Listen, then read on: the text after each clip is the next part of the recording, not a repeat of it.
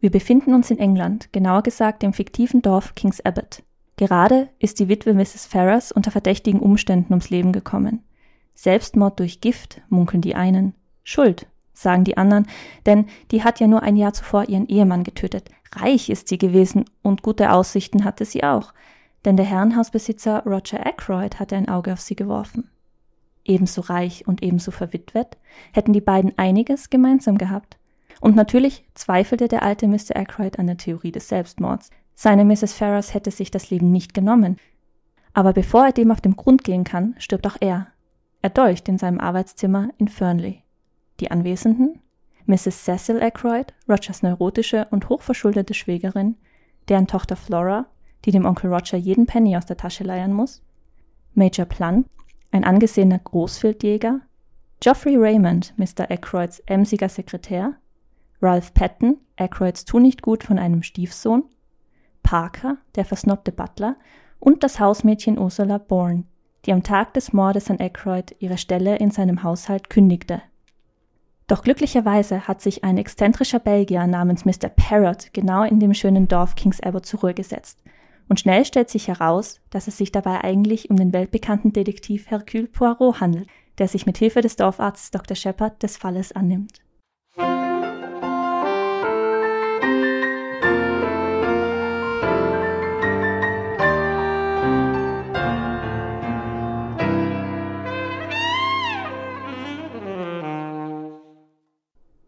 Und damit herzlich willkommen zum Vorwort, dem Literaturpodcast der Stadtbibliothek Innsbruck und unserer ersten Folge von unserer vierteiligen Serie zum Detektivroman. Ich sitze hier mit der Pia. Hallihallo. In der Stadtbibliothek. Wir nehmen gerade live auf.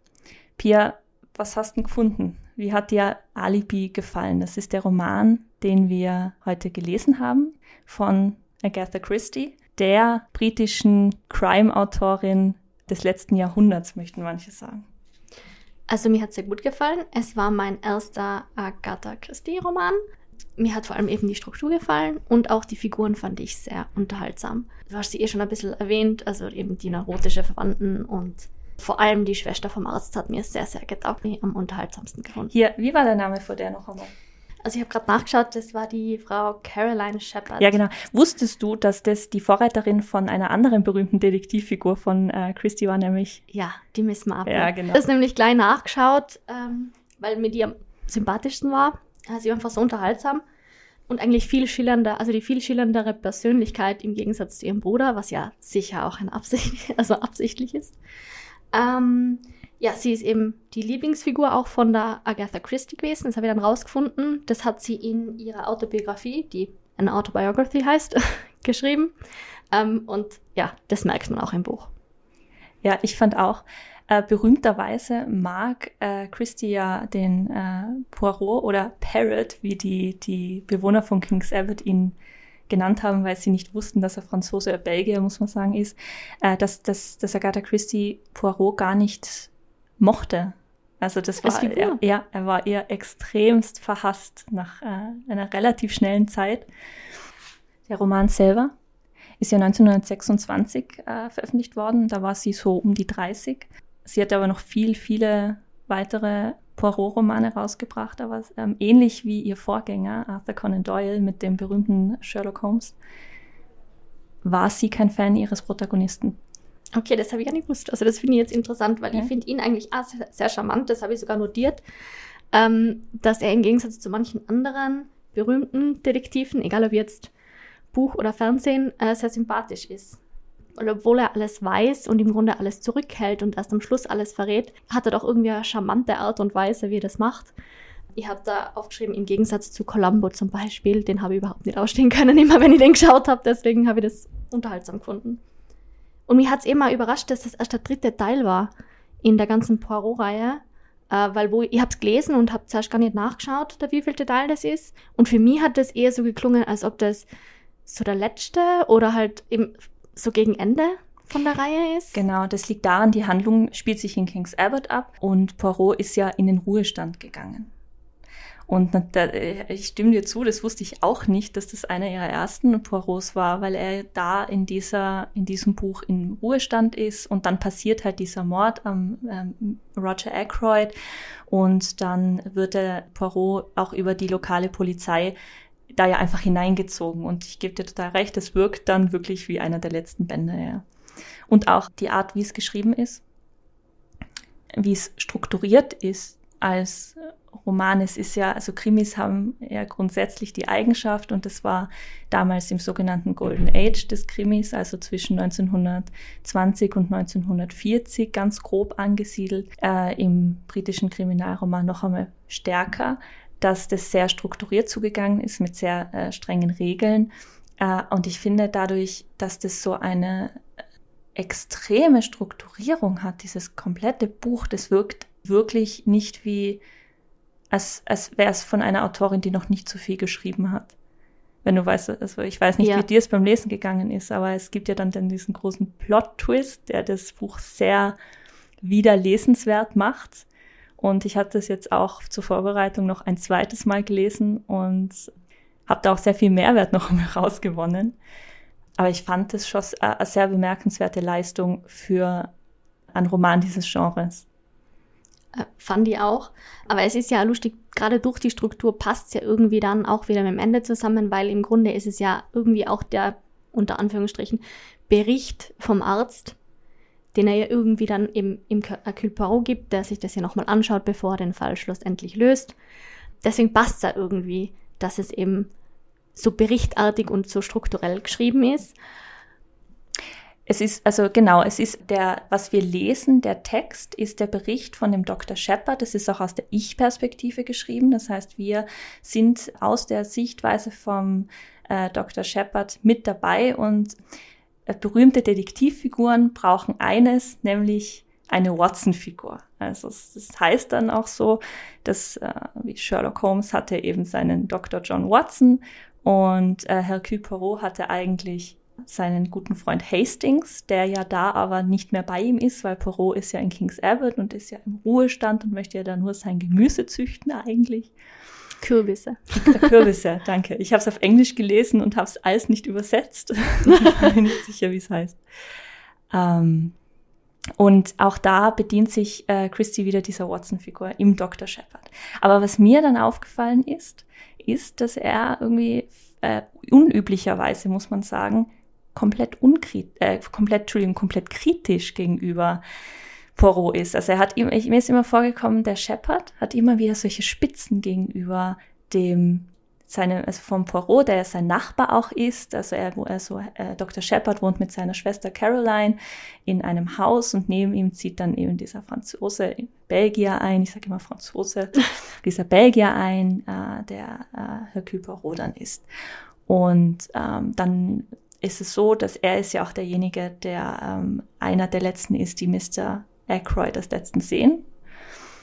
Und dann wird er so in diesen Fall, also der Dr. Shepard ist einer der letzten, nicht der letzte, aber einer der letzten. Und dann lässt er sich in diesen Fall verstricken und dann verwendet sie ihn eben als diese Watson-Figur. Aber Watson ist ja auch berühmterweise ein sehr großer Fan von seinem Sherlock Holmes. Also er berichtet ja immer sehr positiv äh, von Holmes und er ist, ähm, er ist ja dafür da, aus den, äh, um den Lesern diesen Einstieg zu geben. Also, Im Grunde sind wir Watson und schauen genau. uns durch seine Augen Sherlock Holmes genau. an und genau. wie brillant er doch ist. Und das ist in dem Fall auch der Fall, wobei er sich dann noch mal mehr zurücknimmt, also der Erzähler. Aber und das habe ich ja interessant gefunden, weil das bemerkt ja auch Hercule Poirot. Warte, ich schaue gerade kurz was nach.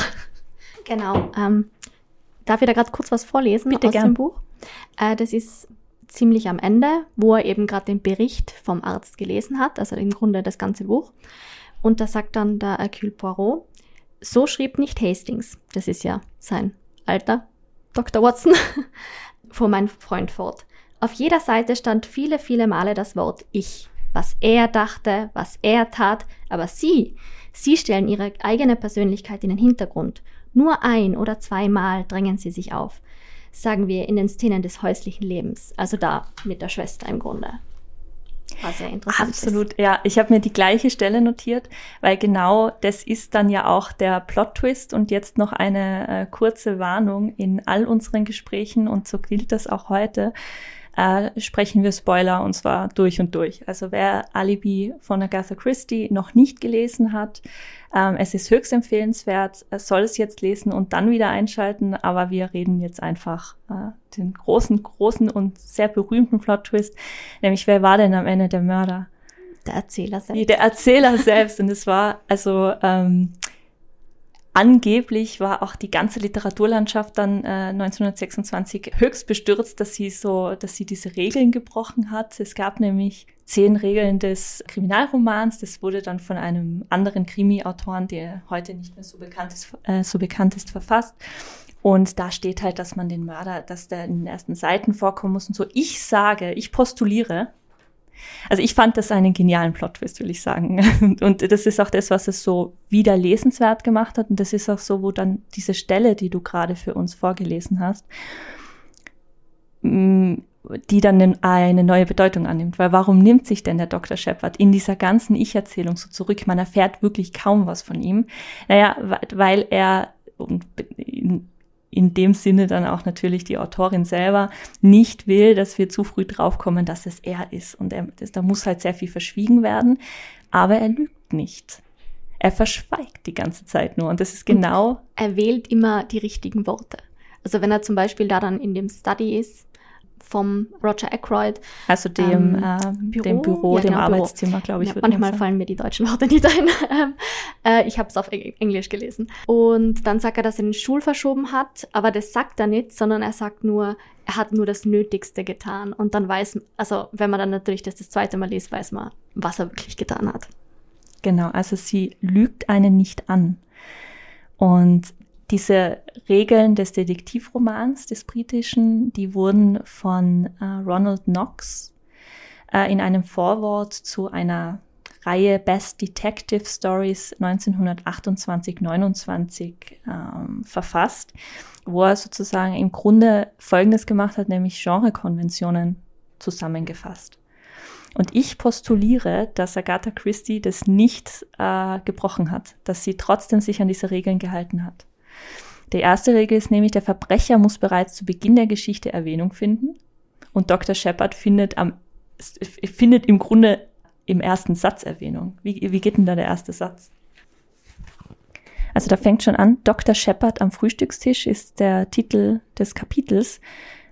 Und im zweiten Absatz schreibt er dann, kurz nach neun war ich schon wieder zu Hause. Und ich ist in dem Fall natürlich Dr. Shepard. Also erste Regel. Pia, was sagst du?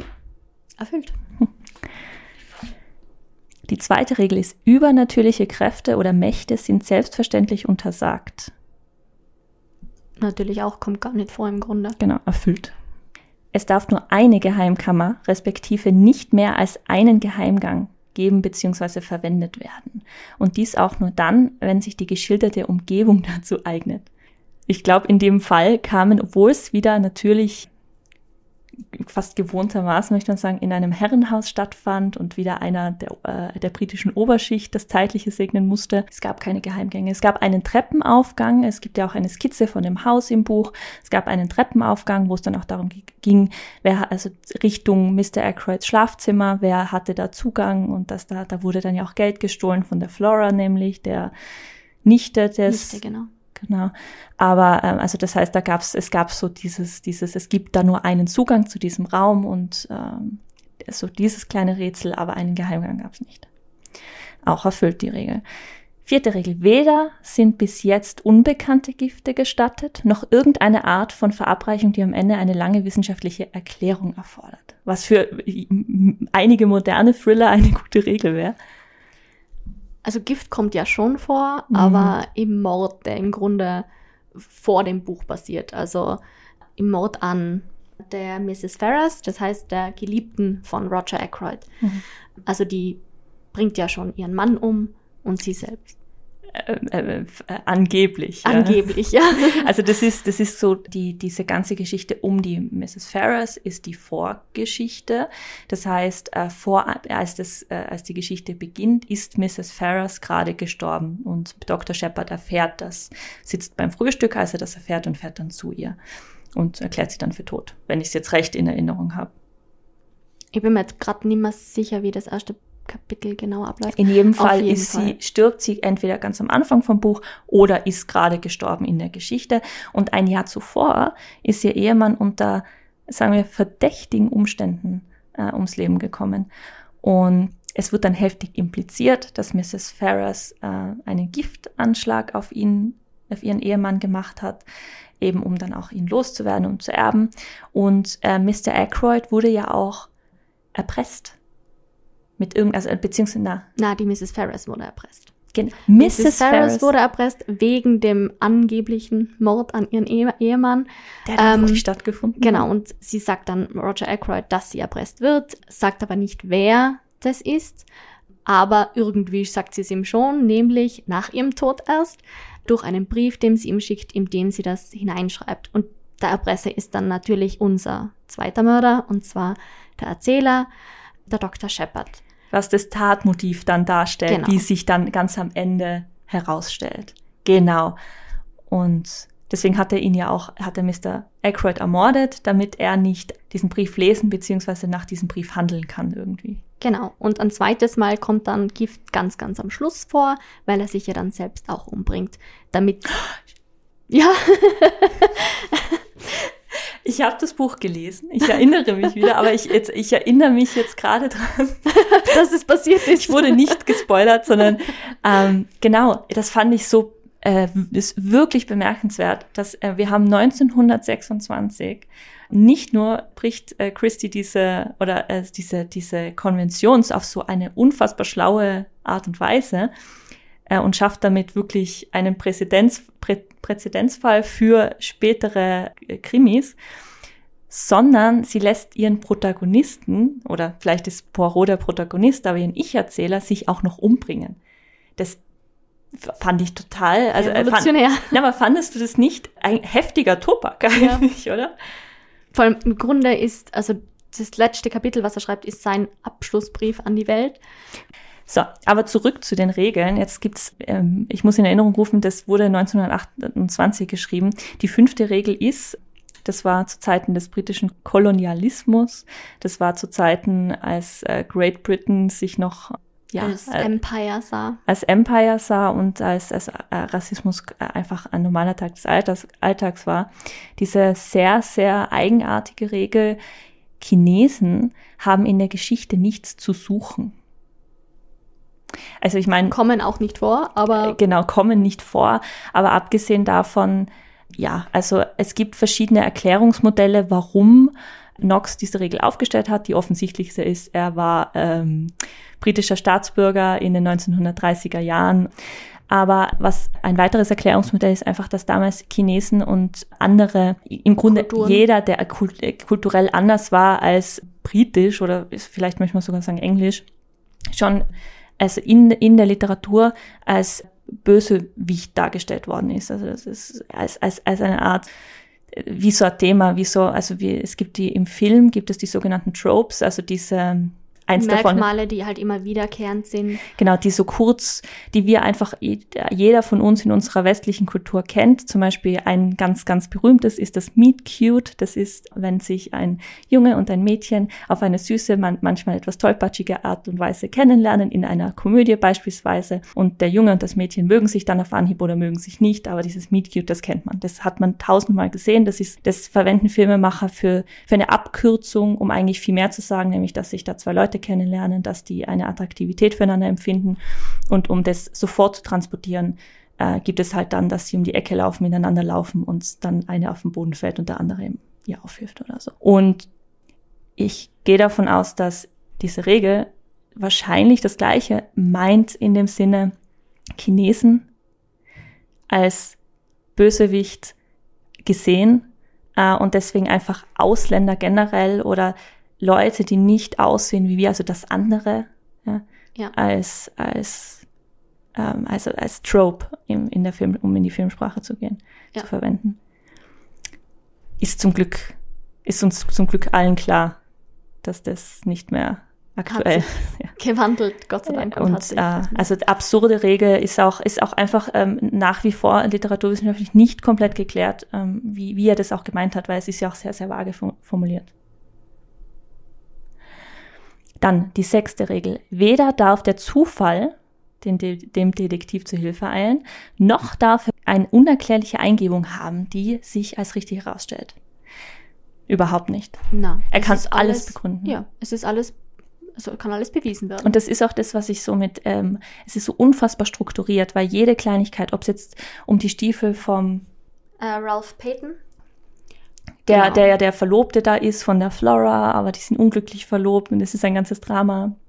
Ob es jetzt da um seine Stiefel geht oder um den Anruf, den er ganz, also der Shepard genau, ganz dieser am Anfang mysteriöse bekommt. Anruf, der, weil der Dr. Shepard, der ja eigentlich, wie wir dann am Ende wissen, der Täter ist, bekommt ja einen Anruf, nämlich ähm, von, von Fernley, das anscheinend vom Butler, aber das stimmt ja dann gar nicht. Genau. Wie, wer hat ihn denn nochmal angerufen? Ah, der Äh, hat jemanden war- bezahlt. Nein, er hat keinen bezahlt. Das war ein Patient, äh, dem er gesagt, der war von außerhalb. Äh, ich weiß jetzt gar nicht, von woher der war.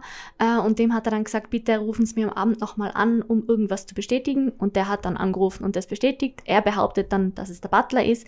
Und natürlich kann Der man ihm den Anruf. sagt, dass äh, in Fernley gerade Mr. Aykroyd ermordet aufgefunden Genau. Und deswegen heißt also die deutsche, äh, der deutsche Roman ins Deutsche übersetzt, äh, heißt Alibi. Eben weil sich ganz lange auch für, für unseren Detektiven alles um diesen einen Anruf dreht. Und Poirot ist ganz lange einfach nicht klar, warum, wie es sein kann, dass, dass weil ähm, Carolyn, die Schwester von äh, Dr. Shepard, Shepard, hört ja den Anruf und sie hört auch, weil Shepard sagt dann und spricht so, als ob jemand ihm gerade sagen würde, ähm, dein Patient Mr. Aykroyd wurde tot aufgefunden. Und der äh, Poirot kann sich ganz lange nicht erklären, woher das kam und wo, wie dieser Anruf zustande kam, dass das Telefon tatsächlich geläutet hat und so weiter. Und ähm, deswegen heißt es auf Deutsch Alibi. Auf Englisch heißt ja einfach The Murder of Roger Aykroyd. Ich habe mir auch aufgeschrieben, dass ich es interessant fand, dass es Alibi ist, weil irgendwie wer hat das beste Alibi als die Person, die die Geschichte erzählt? Weil natürlich kann die uns Mhm. alles erzählen, was sie Ja. will. Auf einer Metaebene absolut, weil wir als Leser das, ähm, ich meine, ich würde sagen, heutzutage ähm, kennen wir das schon und deswegen noch einmal Hut ab vor Christy, die das, die diejenige war und damit meine ich wirklich, sie war diejenige, die dieses, diesen Trick das erste Mal angewendet hat. Deswegen haben wir uns das Buch auch ausgesucht, um über Kriminalromane zu reden, äh, britische Kriminalliteratur, weil das so ein ausschlaggebender Kniff war einfach. Es hat Und- einfach so extrem mit der Konvention gebrochen. Genau, und heute kennen wir das natürlich. Ich meine, wir schauen, viele von uns schauen ganz viele Krimis und Thriller und da ist halt dann, oder lesen die auch und ähm, da ist da sehr viel. Äh, was, da ist es auch nicht so rigide von den Regeln her, dass man, man gewisse Dinge einfach erwartet. Genau.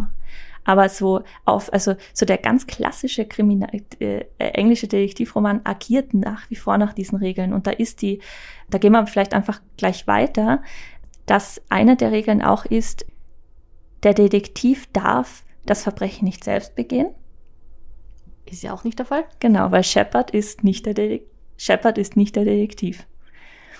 Die nächste Regel ist, alle Spuren, auf die der Detektiv stößt, und das war jetzt die Regel, auf die ich hinaus wollte, müssen dem Leser unverzüglich vor Augen geführt werden. Und das macht sie durchgehend. Ja, natürlich. Du kriegst alles, was Poirot sieht, vorgesetzt. Und das ist, das ist eben das ganz Strenge und das, was das für mich das Genre so faszinierend macht, weil du kriegst, das ist ähm, die sogenannte Fair Play-Regel, dass du wirklich alles siehst, was der Detektiv auch sieht, aber du musst deine eigenen Schlüsse ziehen, weil wa- weil was du nicht siehst äh, oder was du nicht lesen, zu lesen bekommst, sind die Gedankengänge des Detektiven. Und in dem Falle, was du auch nicht zu lesen bekommst, sind die wahren Gedankengänge des Ich-Erzählers, weil während Watson seine Theorien links und rechts raushaut und dann halt einfach Und sich halt einfach nicht auskennt und Sherlock halt schon. Genau, und Watson liegt dann immer falsch oder so. Und das ist natürlich auch Absicht. Ist Shepard ein Ich-Erzähler, der seine Theorien auch nicht preisgibt. Das heißt, also wir haben dieses das nochmal doppelt. Ja. Dann, und jetzt kommen wir schon zur Watson-Figur in der äh, äh, vorletzten Regel. Der beschränkte Freund des Detektivs, nicht meine Worte, sein Watson darf keinen seiner Gedankengänge verschweigen, sein Intelligenzquotient muss leicht, aber nur ganz leicht unter dem durchschnittlichen Leser liegen. Also das heißt, damit er noch ein bisschen dümmer ist als wir, wir als ich. damit wir vielleicht das Rätsel lösen Genau, oder könnten. damit wir uns, die Idee dahinter ist, dass man, dass man sich nichts, dass man sich ein bisschen schlauer vorkommt, wie zumindest Watson, aber sicher nicht so schlau wie jetzt die Detektivfigur wie Poirot. Niemand ist so schlau wie der Mann mit den kleinen grauen Zellen. Aber das ist äh, streitbar, oder? Weil da steht ja, dass die Watson-Figur seine Gedankengänge nicht verschweigen darf. Ja, das, das ist dann wieder was, wo man sich streiten könnte, weil sicher, er, er lügt nicht, aber er sagt natürlich auch nicht alles. Das genau, genau. Und da scheiden sich dann auch die Geister. Aber das, es, es heißt ja, dass sich damals, als das der Roman rauskam, das habe ich vorhin schon so ein bisschen angeschnitten, dass da die Gemüter so erhitzt waren, weil sie diese Konvention so gebrochen hat. Aber eigentlich hält sie sich sehr an die Regeln und eigentlich ist der Roman auch sehr gut angenommen worden. Also die Presse hat ihn gelobt und es war eigentlich ein durchschlagender Erfolg und die einzige Regel, die ich so ein bisschen gebrochen sehe oder wo man sagen könnte, naja gut, aber Shepard war ja im Endeffekt auch nicht wirklich eine Watson-Figur, sondern es hat, es, es war ja, waren ja wir, die einfach angenommen haben, weil es eine Watson-Figur ja geben muss, ja. dass das der Shepard ist. Und das meine ich, wenn du dir so, ich habe mir da jede einzelne Stelle, ich halte das Buch gerade in der Hand, äh, markiert, wo ähm, Shepard irgendwie so zweischneidig ist oder wo man beim Wiederlesen merkt, hey, eigentlich ist der, ja, eigentlich sagt er nicht alles, was man will. Und äh, Pia wie viel habe ich da markiert? Ich kann es nicht genau zählen, aber es sind sehr, sehr viele. Ja, also sicher so 100 Makeln habe ich da drin von so ganz kleinen Mini-Andeutungen, wie das, äh, wie, wie, wie verschlagen der Dr. Shepard eigentlich ist. Letzte Regel. Zwillinge und Doppelgänger äh, dürfen erst auftreten, nachdem wir gebührend auf sie vorbereitet worden sind. Finde ich, fände ich für jede Soap Opera aller Zeiten eine interessante äh, Regel, die, sie, die man sich äh, zu Herzen nehmen könnte, aber auch hier natürlich nicht, ist nicht zur Anwendung gekommen. Nein. Ja. Und ja, also was ich äh, insgesamt, ich lese jetzt nicht jede einzelne Stelle vor, wo Shepard insgeheim äh, ein gemeiner Bösewicht war.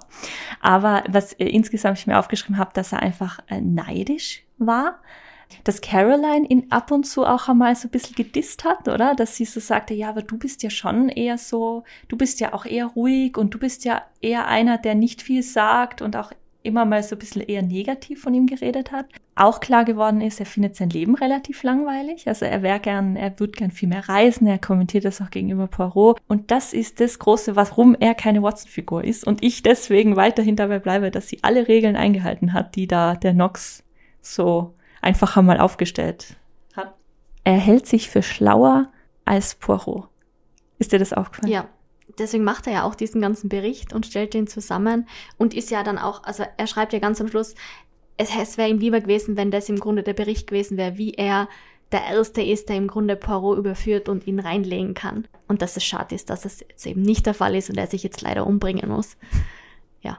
Weil er eben nicht schlauer war als Poirot. Und damit ist Poirot als Figur, als Detektivfigur derjenige, der die Wahrheit ans Licht bringt, obwohl äh, Shepard, der Ich-Erzähler, der Mörder, nicht daran glaubt. Ich fand das dann auch eine einfach eine interessante Perspektive, wenn man es nochmal liest, aus der Sicht des Mörders zu lesen, wie er Dinge verschleiert und wie, wie er im Gegensatz zum Detektiven nicht das Bedürfnis hat, dass die Wahrheit ans Licht kommt und stattdessen eher sein Ego bedienen will, weil, und das ist das, an dieser klassischen Detektivfigur ja das Ding, dass die haben, die leben quasi für, für die Wahrheit und die wollen, also die sind einfach so, eigentlich sind die, die ich meine, die haben alle so ihre kleinen Eigenheiten und Poirot hat seine, hat seinen Schnurrbart und Poirot hat so ein bisschen einen Sauberkeitsfimmel und ist das ganzer genauer und der ist halt so ein kleiner, bärtig, also mit seinem Schnurrbart, ähm, Belgier, der einfach heraussticht, äh, gerade in dieser Zeit, wo es geschrieben worden ist, weil er ja auch ein Ausländer ist. Und er spricht auch, er spricht schönes Englisch, aber mit so einem, so einem pseudo-französischen, pseudo-belgischen. Und immer wieder französischen Worten äh, eingeschmissen, Mon ami und was auch immer. Genau, mit, also mit so, so einem Syntax. Aber ähm, im Endeffekt ist er als Detektivfigur nur der Motor, um an die Wahrheit zu gelangen. Und ähm, das ist auch das, wofür solche Figuren stehen. Ich glaube, das ist wir wissen, wir sind jetzt schon länger Bibliothekarinnen und wir wissen, dass die Leute sehr gerne Krimis lesen. Wir haben Reihen und Reihen und Reihen von Krimis stehen in der Belletristik. Und ich glaube, das liegt auch daran, dass Krimis, besonders diese, ich will jetzt nicht altmodischen, aber diese klassischen Krimiromane so aufgebaut sind, dass es eine Unordnung, also einen Mord gibt, der dann aber immer in, also dieses Chaos von äh, etwas, was man nicht einschätzen kann, etwas, was, äh, ja, was, was eben. Einfach ein Rätsel auch, das genau. Dann, und dann wird alles und das fein wird, Genau, und die Weltanschauung wird dann wieder hergestellt. Und das ist es jetzt, es geht ja immer wieder zurück von diesem chaotischen, unordentlichen in, in, in die Ordnung. Und natürlich sind diese Morde ja auch total stilisiert. Also das ist ja jetzt nichts besonders Grausames oder was man Angst haben muss, sondern das nächste, was man liest, Aykroyd wurde ermordet. Man blättert die Seite um und dann bekommt man eine, eine Skizze vom, vom, vom Bauplan vom Haus. Also damit man sich überlegen kann, das Rätsel zu lösen. Hast du mitgerätselt? Ja, natürlich. Und ich habe mir die, dann immer wieder mal gedacht, ja, na, aber das kann ja nicht sein, dass es er ist, weil das geht ja nicht. Aber es waren immer schon so eben Sätze drin, wo man sich gedacht hat, hm, da kommt mir irgendwie Spanisch vor, der Erzähler. Ähm, und aber dann am Schluss, gerade wo dann die Auf, also es war schon klar, irgendwie, dann gegen Ende. Aber zwischendrin denkt man sich, ja, na, das geht ja nicht, weil das war doch dieser Anruf und das kann jetzt sein. Und sicher, man denkt dann halt auch logisch mit und versucht es. Aber natürlich mhm. hält Poirot alle Karten und hm. Ja, und hält sie auch zurück. Ja, der Anruf hat mich auch, das hat mich auch, ich bin nicht auf die Idee gekommen, dass Shepard ja darüber lügen könnte. Aber ja. so ging in der Mitte, einfach weil man so viel schon gelesen hat und das kennt, habe ich mir dann auch irgendwann, also beim ersten Durchgang, beim zweiten wusste ich es dann natürlich, hm, ich glaube, ich glaube, ich glaube, sie trickst uns aus. Ich glaube, ja. es war, es war der Shepard, kann das sein? Und dann war es halt spannend zu sehen, ob es ist und wie er es gemacht hat und ich habe es auch interessant gefunden, weil wo ich dann eben nach dem Lesen, weil ich im Internet nachgeschaut habe, haben total viele in Foren geschrieben, dass man den eigentlich gegen Ende lesen sollte von ihrem ganzen Werk, weil mhm. man dann erst recht überrascht ist, wenn dann eben diese Überraschung kommt, oder? Und diese, mhm. diese Wende in der Geschichte, mit dem ich eigentlich irgendwie auch übereinstimmen muss, muss ich sagen. Mhm. Weil wenn ich jetzt mehr von ihr gelesen hätte, wäre ich wahrscheinlich überhaupt nicht draufkommen, weil ich dann noch mehr erwartet hätte, dass es wer anderer ist. Hm, dass sie das dann, dass sie das äh, macht, dass sie den, diesen Kniff benutzt. Okay. Bia, danke, dass du dich heute mit mir hierher gesetzt hast, dass wir uns ein bisschen über Alibi unterhalten konnten von Agatha Christie. Es hat sehr viel Spaß gemacht. In der nächsten Folge sitzen wir hier mit unserem lieben Kollegen, dem Boris Schön, und sprechen über eine äh, wieder über eine weibliche Kriminalautorin, diesmal von einem Buch aus den 70er Jahren, nämlich äh, P.D. James mit Ein reizender Job für eine Frau. Ja, und dann würde uns noch interessieren, wie ihr das äh, gefunden habt. Habt ihr den Roman gelesen? Habt ihr andere Sachen von Christie gelesen? Und wenn ja, schreibt uns gerne eure Meinung einmal über unsere E-Mail-Adresse post.stadtbibliothek.innsbruck.gv.at oder Facebook und auch Instagram. Und damit verabschieden wir uns heute und wünschen euch noch viel Spaß beim Lesen.